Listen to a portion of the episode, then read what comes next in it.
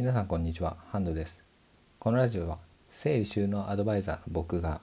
片付けそして暮らしのことを話していくそんな番組になっています。今日はですね今現在、えー、11時53分ということで夜遅くに撮っています。なんでこんな時間になったかというといつもですね子供の寝かしつけっていうのをうん普段はねちの奥さんがやってくれてるんですがたまにね呼ばれる時あるんですよ子供にですね。で「お父さん」って言って一緒に寝ちゃうっていうことが結構あるんです。まあ、そのままね寝落ちするってやつですね。うんこれねかなりあるやつですね。僕夜が弱いんですよね。朝は強いんです。ですので朝活って言ってね100日間連続で朝うん、ライブ配信していたこともあるんですがはい。で寝落ち後もう今日中にとりあえず1個取らないとっていうことで取り始めているっていうのが今現在になります。今日はですね何の話をするかというと昼間に YouTube を1本撮りました。どんな話を撮ったかというともし親がね突然倒れた突然亡くなったら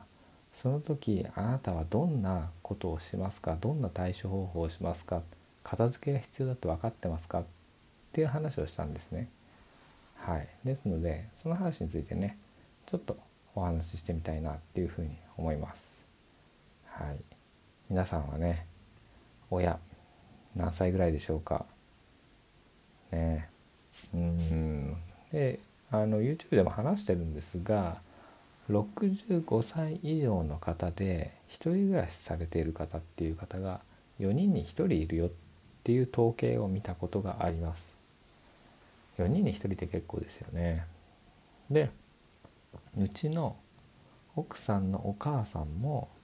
1人暮らししてるんですよね。それってもう当てはまってるなと思って。かといってね今すぐに倒れそうとかなくなりそうとか全くそういうのはないんですがもしもですよ。もしも倒れるようなことがあった。うんなくなるようなことがあったってなった場合に片付けそしてうんね家をどうするんだとかね。じゃあその後一人でこう暮らせなくなったら同居するのか施設に入れるのかその辺りを考えたことはありますか？ってとりあえず考えておいた方がいいんじゃないですかっていう話をしたんですね。もっと詳しく話をしてるんですがもうね話しすぎて多分30分ぐらいになっちゃったんですよね。ですが、まあ、要点をねもうちょっとままとめていったら20分ぐらいにはまとまるんじゃないかなと思うんですが、うん、そんな話をしていますと。でまあ何でしょう。突然そんなことが起こるのかっていうことと何をしたらいいのかっていうことと元気な場合ですね。倒れだけで元気な場合と本当に亡くなってしまった場合は対処方法違うんじゃないっていう話と一番最後にもう何よりも一番大切な考え方っていうことで話をしてるんですね。うん、でまあ突然そんなこと起こるのかっていうことに関してはまあ4人に1人がこの65歳以上で1人住まいっていうことでかなりの確率がありますしそもそも人間っていつ死ぬかわからないっていうねあるじゃないですか。もう僕らだっていつ死ぬかわからない。ね、いつ死ぬかわからないから自分の片付けしっかりやろうねとか生前整理しようねっていう話はそれはそれでまた別の YouTube になってるんですがそれもね結構見ていただいていて、うん、1万回ぐらい再生されてるのかなで結構ね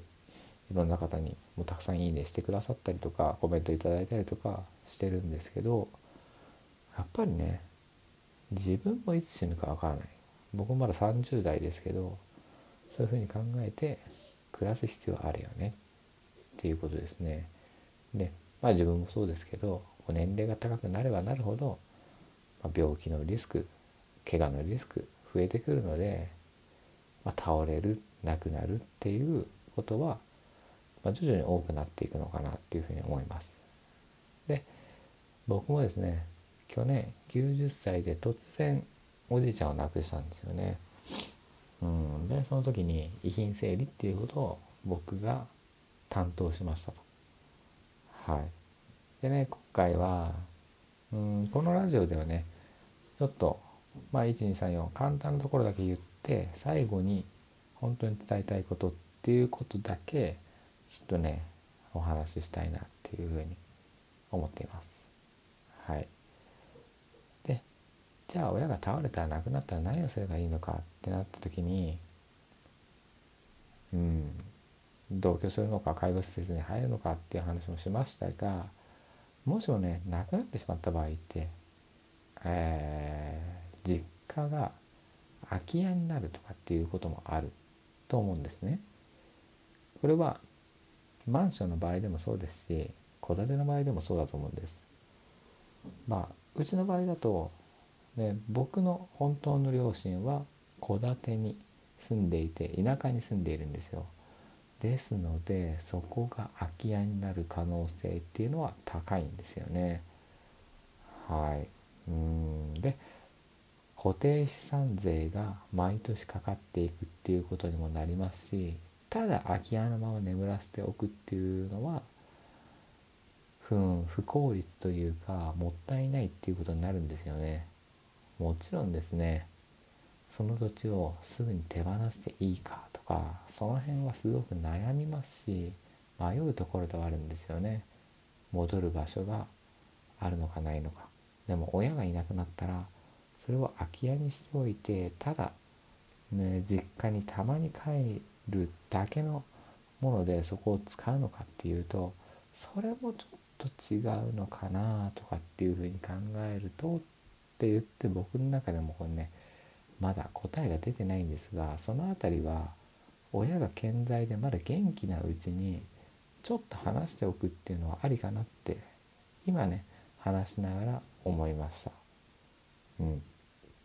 で倒れたけどまだ元気な場合と亡くなってしまった場合っていうのを3つ目で話しているんですがそれについてもちょっとだけお話してみます。元気な場合はやっぱりね生前整理っていうことをしっかりと一緒に、えー、話をしてやっていく必要があるかなっていうふうに思います。ただですね実家の片付けっていうふうに聞くと皆さんもね経験があるかもしれないんですがやっぱり親と一緒に片付けるっていうふうになってもうまくいかないじゃないですか喧嘩になったりとか自分はね片付けに対して意識が高いので手伝うよって言ったとしても親世代ってやっぱ捨てられないんですよね。はい、でもそれはね認めないといけないと思うんですよ。うんで親にとっての一つ一つのものに対しての思い出があったりやっぱりね年数重ねてるのでその分ね何十年も思いが乗ったものっていうのもたくさん持ってると思うんですよね。あとはそれぞれに価値観っていうのが基本的に違いますよね。人それぞれ、はい、その価値観が違うっていうことと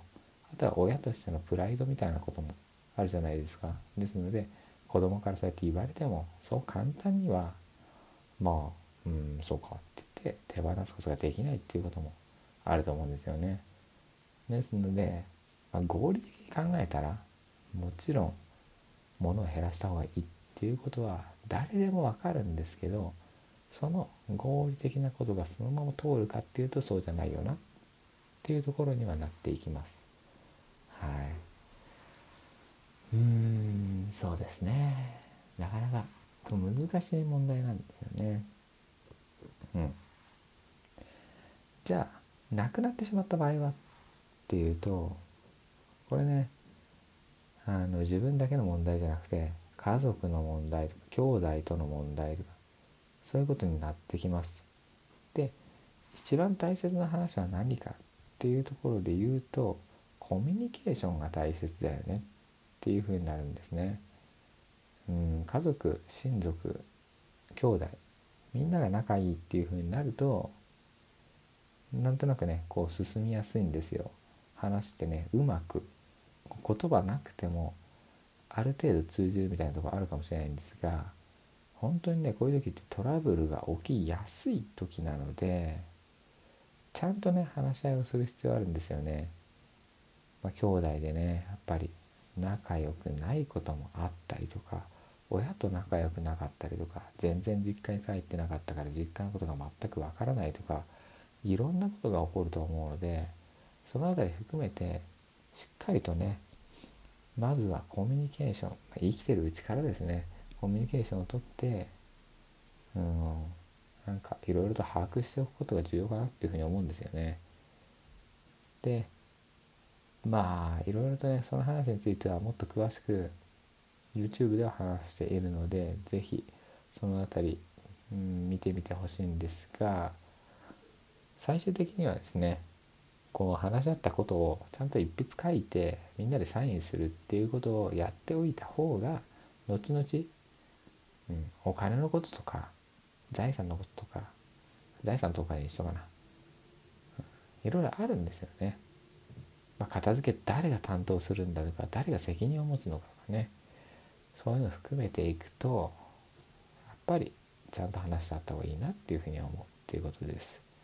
あとはですね生きてるうちにやっておいた方がいいっていうことで言うと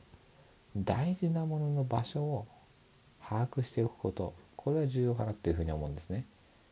現金通帳印鑑生命保険不動産年金健康手帳保険証パスポート、えー、公共料金とかクレジットカードとかあとは貴金属高級なもの遺言エンディングノートそういうものがしっかりとどこにあるのかで遺言があったらあったでちゃんと財産のね分け方とかいろいろあると思うのでちゃんとねその辺りもこう大事なものはここに入れておくよと。引き出し決めておいてもらうとかご自身で分かりやすくしておくとかそういうことをしておくといいかなっていうふうに思いますね。はい。まあね一番最後に僕は YouTube でも言ってるんですけど最終的にこうね親をなかなかね変えることは難しい。実家の片付けもとても難しい。そうなった時にじゃあ何をすべきかっていうと今これを聞いてくださってるあなたが一番お片付けに興味を持ってお片付けをやっていこう綺麗な部屋を目指そうとすっきりした空間で暮らしたいっていうふうに思ってる方だと思うので是非ですねまずは自分綺麗な部屋はね綺麗な心を作る。部屋はあなた自身の心を映す鏡ですっていうふうに言われることもあります。ですので今部屋が乱れている人部屋が汚い人はもしかしたら心の中がね汚い状態になっていると。うまく自分がねすっきりこう答えを出せるような状態になってないのかもしれない。っていうことでできればですねまず自分の部屋家全てをきれいにした状態で親の手伝いをしてあげるとか実家を片付けてあげる手伝ってあげるっていうふうに望むと心にね余裕がある状態だと多分ね